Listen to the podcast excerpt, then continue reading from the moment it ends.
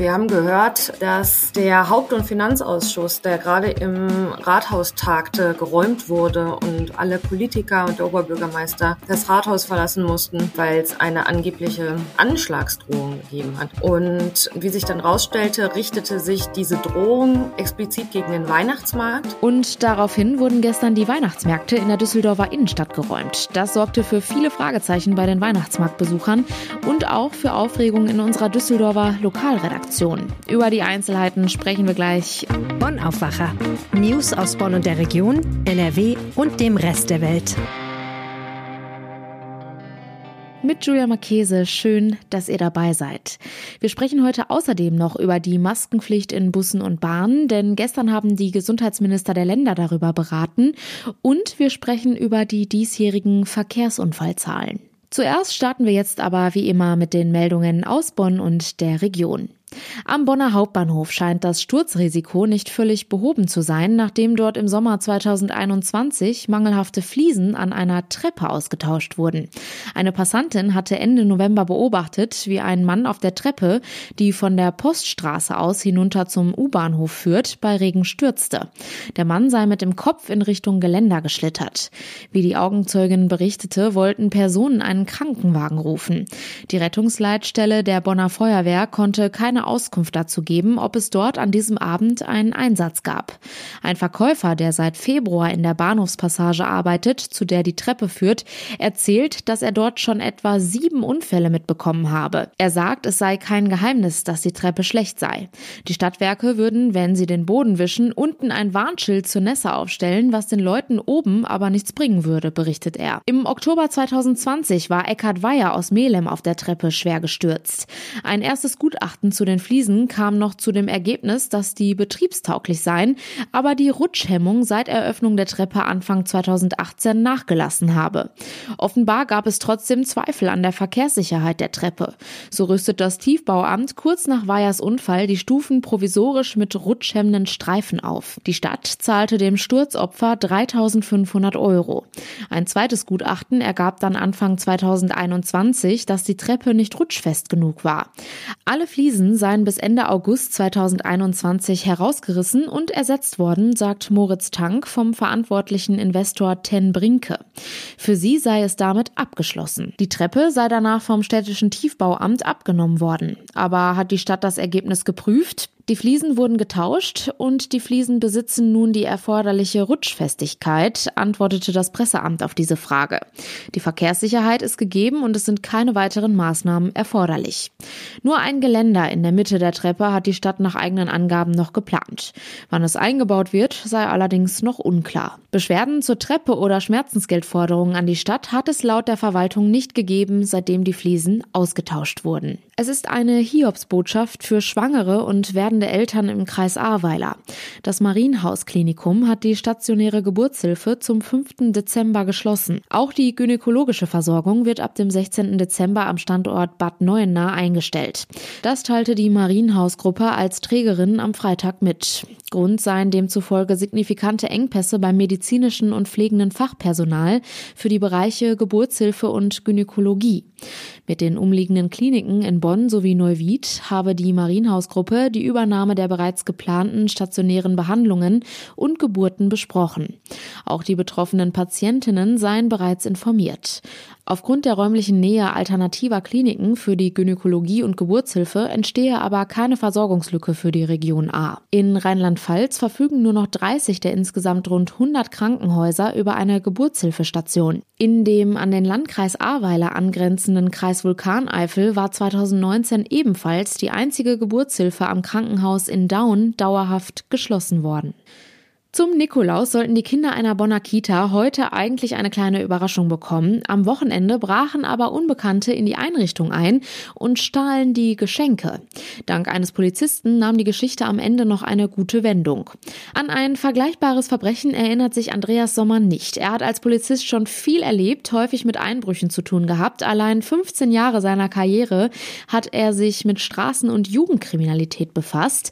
Am Montag war der Bezirksbeamte wie immer auf auf dem Brüser Berg unterwegs. Am Apparat war die Leiterin der Kita in der Hallestraße. Sie bat ihn darum, vorbeizukommen. Zu dem Zeitpunkt waren die Kollegen des 58-Jährigen schon in der Kita gewesen, um einen Einbruch aufzunehmen, der sich am Wochenende ereignet hatte. Die Polizei geht davon aus, dass die Täter zuerst auf dem Spielplatz der Kita eindrangen. Von dort hebelten sie eine Tür auf, um in die Räume und Büros zu gelangen. Anhand der Spuren vermutet die Polizei, dass sie die Räume gezielt nach Diebesgut durchsuchten. Schließlich nahmen sie 20 Adventsstrümpfe mit, die mit Weihnachtsmännern aus Schokolade, Mandarinen und kleinen Spielzeugen befüllt waren. In der Kita bat ihn die Leiterin, mit den Kindern zu sprechen. Die hätten dann mit den Erzieherinnen im Stuhlkreis um ihn herumgesessen, während er versuchte, den zwei- bis fünfjährigen zu erklären, dass die Polizei sich kümmert und dass man sowas nicht macht, berichtet Sommer. In der Regel seien es keine Profis, die solche Taten begehen. Große Beute machen sie eigentlich nie. Oft sind die Täter jung, manchmal randalieren sie noch, bevor sie verdrücken. In der Umgebung der Kita hatte sich Sommer auf die Suche nach Spuren gemacht, aber nichts gefunden. Er entschloss sich dann, noch auf andere Weise zu helfen.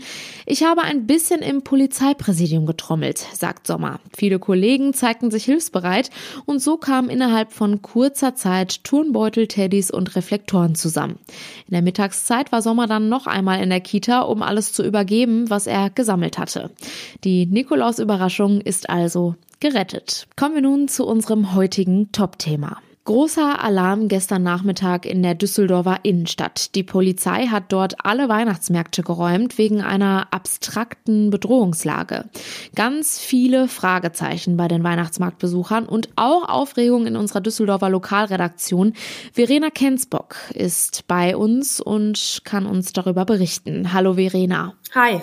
Was ist denn gestern genau passiert? Genau, da gingen bei uns alle Alarmglocken los. Ähm, wir haben gehört, ähm, dass der Haupt- und Finanzausschuss, der gerade im Rathaus tagte, geräumt wurde und alle Politiker und der Oberbürgermeister das Rathaus verlassen mussten, ähm, weil es eine angebliche Anschlagsdrohung gegeben hat.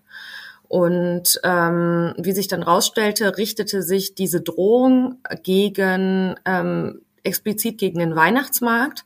Darum wurde dann der komplette Weihnachtsmarkt gesperrt, ähm, hauptsächlich halt äh, der Bereich um den Marktplatz, wo eben auch das Rathaus ist, aber auch alle anderen Buden mussten schließen, ähm, teilweise auch Geschäfte, zum Beispiel auf der Flingerstraße, wo die Buden so ganz nah an den Geschäften dran stehen. Ähm, und es war dann ziemlich schnell äh, ziemlich leergefegt rund um die Altstadt. Überall war Polizei postiert.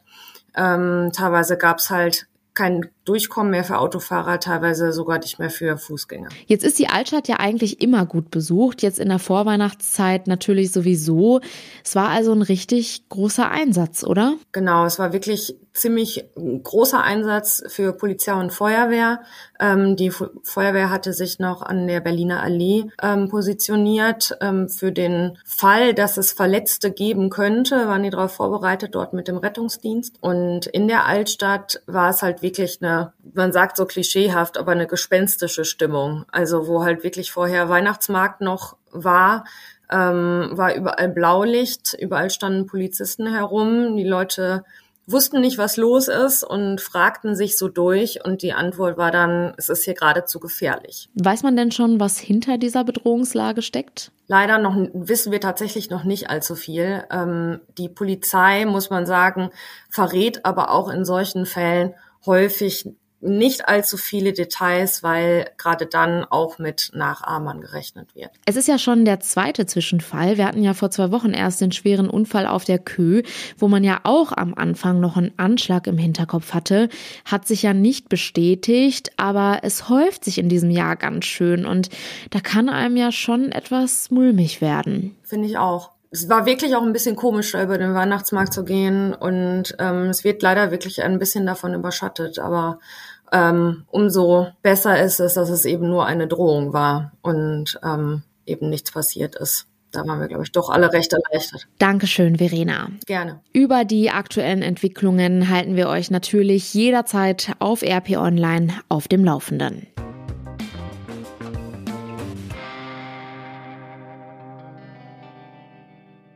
Es ist kalt geworden bei uns in NRW und mit den sinkenden Temperaturen kommt es in dieser Zeit ja auch immer wieder zu einigen Krankmeldungen. So ist es auch jetzt. Die Infektionswelle trifft uns in NRW ziemlich hart. Vor allem ältere Menschen sind derzeit von Corona und Influenza-Viren betroffen. Aber wir haben in den letzten Wochen auch viel über das RS-Virus gehört. Das ist ja vor allem bei Kleinkindern aktuell ein ganz großes Thema. Und ja, wie es nun mit der Isolation Demonstrationspflicht und mit der Maskenpflicht in Bussen und Bahnen weitergeht, Darüber haben gestern die Gesundheitsminister der Länder beraten. Die Einzelheiten dazu hat Antje Höning für uns. Sie leitet die Wirtschaftsredaktion der Rheinischen Post. Antje, wie genau sieht denn aktuell die Infektionslage bei uns in NRW aus? Ja, das ist ein Bild mit drei Farben. Auf der einen Seite ist ja Corona noch nicht ähm, zu Ende. Ähm, auch Ältere leiden nach wie vor unter Corona. Dann hat die äh, Grippewelle ja eingesetzt, Monate früher als sonst, sonst immer erst im Januar, jetzt schon äh, im November. Und äh, die trifft auch ähm, ältere Menschen, aber auch Schulkinder und insbesondere Kleinkinder leiden auch ähm, häufig unter RS-Viren. Oliver Funken, der Chef des Hausärzteverbandes Nordrhein, sagt, dass in Familien dann oft auch so Ausbrüche von RS-Viren ausgelöst werden. Die Kinder bringen das nach Hause mit und dann äh, erkranken daran auch Eltern und sagt, dass in den Praxen auch viel Personal betroffen ist. Teilweise kommt es äh, zu Ausfällen von 20 bis 30 Prozent weil eine dieser Infektionskrankheiten, die da gerade rumgehen, eben auch die Praxismitarbeiter trifft. Woran liegt es denn, dass es gerade so schlimm ist? Ja, da kommen mehrere äh, Dinge zusammen. Die Corona-Zahlen sind natürlich weiter hoch. Wir haben zwar keine neue gefährliche Variante, aber dadurch, dass die Leute jetzt viel in Innenräumen äh, sich aufhalten, wird da die Übertragung weiter gefördert. Dann haben wir die Influenza-Welle, die so viel früher eingesetzt hat als vor einem Jahr ähm, und dass die auch Kinder trifft, mehr als sonst und dass Kinder von den RS-Viren so stark betroffen sind, liegt sicher auch an den Lockdowns der vergangenen zwei Jahre. Die Kinder sind ja viel ähm, weg gewesen aus dem normalen Leben, um die Alten zu schützen und konnten dadurch ihr Immunsystem ähm, nicht so trainieren, wie das sonst üblich war. Und deshalb ähm, holen jetzt viele auch Krankheiten nach, die sie vielleicht früher gehabt hätten. Und das kommt eben jetzt gerade alles zusammen. Hm. Ja, gestern haben die Gesundheitsminister der Länder ja unter anderem über die Maskenpflicht in Bus und Bahn beraten. Was wurde da besprochen? Die Länder sind sich ja nicht einig, ähm, was das angeht. Es gibt ja Länder, die haben schon angekündigt, dass sie die Isolation ähm, äh, lockern wollen und die Maskenpflicht haben sie bereits ähm, äh, gelockert oder aufgehoben im öffentlichen Nahverkehr. Karl-Josef Laumann, der Gesundheitsminister von NRW, hält aber an seinem Kurs fest und ich finde zu Recht. Er sagt, jetzt ist nicht die Zeit, um diese Lockerung zu machen. Ähm, was er ja gelockert hat, ist das Freitesten. Also man muss sich ja jetzt nicht mehr freitesten nach einer Corona-Infektion, sondern kann nach fünf Tagen automatisch raus aus der Isolation. Aber er sagt Maskenpflicht im Bussen und Bahnen lassen. Ähm, und ich finde, hat er vollkommen recht. Äh, Corona ist ja das eine, aber die Masken schützen auch vor Influenza Influencer und äh, da fällt niemandem Zacken aus der Krone, wenn er in Bussen und Bahnen eine Maske aufsetzt. Also ich finde äh, diese Debatte ähm, wirklich äh, seltsam, dass man jetzt äh, sozusagen mitten zu Beginn des Winters ähm, da so eine Lockerung macht, die, die niemandem wehtut. Das ist für mich eine Fetischdiskussion. Es gibt ja auch eine Studie, die untersucht hat, was passieren würde, wenn die Maskenpflicht in Bussen und Bahnen nicht mehr gegeben ist. Was sagt die? Ja, die Studie war sehr überraschend. Die kommt von Kai Nagel und seinem Team und mein Kollege Martin Kessler äh, ist immer in engem Kontakt mit denen und hat diese Studie ähm, ausgewertet. Und da kommt eben raus, dass äh, eine Isolationspflichtaufhebung und eine Aufhebung der Maskenpflicht wäre kein Problem, ähm, sagen die. die. Da würde zwar die Hospitalisierungsinzidenz zunächst steigen, also die Zahl der Krankenhauseinweisungen gehen hoch, aber ähm, eben äh, nicht über das Maß hinaus, das wir im Oktober gesehen haben, als äh, die Corona-Welle so einen Höhepunkt hatte. Ähm, das kommt bei diesen Simulationen raus und die sagen, man kann das ähm, machen, auf Isolationspflicht und Maskenpflicht verzichten, ohne dass man das Gesundheitssystem ähm, an den Rand der Belastung bringt. Was die dabei natürlich nicht drin haben, sind Influenza-Anstiege und RS-Virus. Die haben jetzt rein auf Corona geguckt. Und ich finde, Laumann, unser Landesgesundheitsminister, hat den Blick da einfach weiter und sagt, ähm, egal warum, äh, Maskenpflicht jetzt einfach noch mal ein paar Wochen lassen. Und im neuen Jahr können wir ja dann neu gucken. Schauen wir noch mal kurz auf die Lage mit dem RS-Virus. Das belastet aktuell ja vor allem die Kinderkliniken sehr stark. Wie soll es da weitergehen? Das ist natürlich auch immer ein Thema. Und die Lage ist ja wirklich nach wie vor sehr angespannt. Der Berufsverband der Kinder- und Jugendärzte spricht ja davon, dass die Politik äh, in den vergangenen Jahren das System vor die Wand gefahren habe. Ähm, Lauterbach, aber eben auch seine Vorgänger haben nicht dafür gesorgt, dass Behandlung von Kindern ordentlich bezahlt werden. Und das führt dann dazu, dass ähm, Kliniken diesen Bereich ähm, runterfahren und andere Bereiche, ähm, Hüft, Knie oder so etwas ähnliches, wofür es dann ordentlich Geld gibt, hochfahren.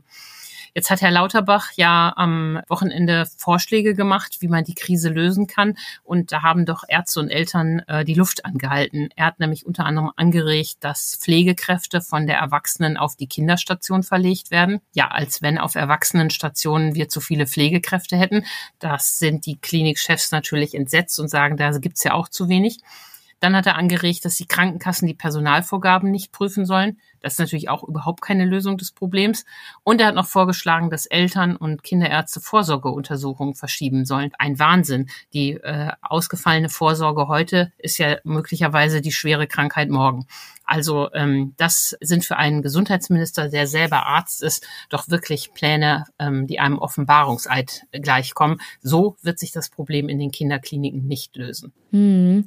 Und wie geht es denn generell künftig weiter? Was erwartet uns da in nächster Zeit? Auf zwei Ebenen geht es weiter. Einmal äh, will Karl Lauterbach ja eine große Krankenhausreform äh, vorlegen äh, und sagen, wie er den Umbau der Landschaft sich vorstellt.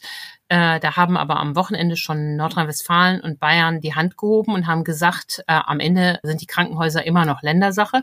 Das stimmt ja auch insofern, als dass die Länder die Investitionsausgaben tätigen und so wenig wie Herr Lauterbach äh, Pflegekräfte versetzen kann, das ist nämlich Kliniksache, kann er auch Krankenhäuser schließen oder eröffnen. Die Schließung von Krankenhäusern zu vereinbaren ist Ländersache. Also da wird es, äh, wenn Herr Lauterbach die Pläne vorstellt, richtig viel Krach geben, auch in NRW. Antje Höning, vielen Dank für die Infos.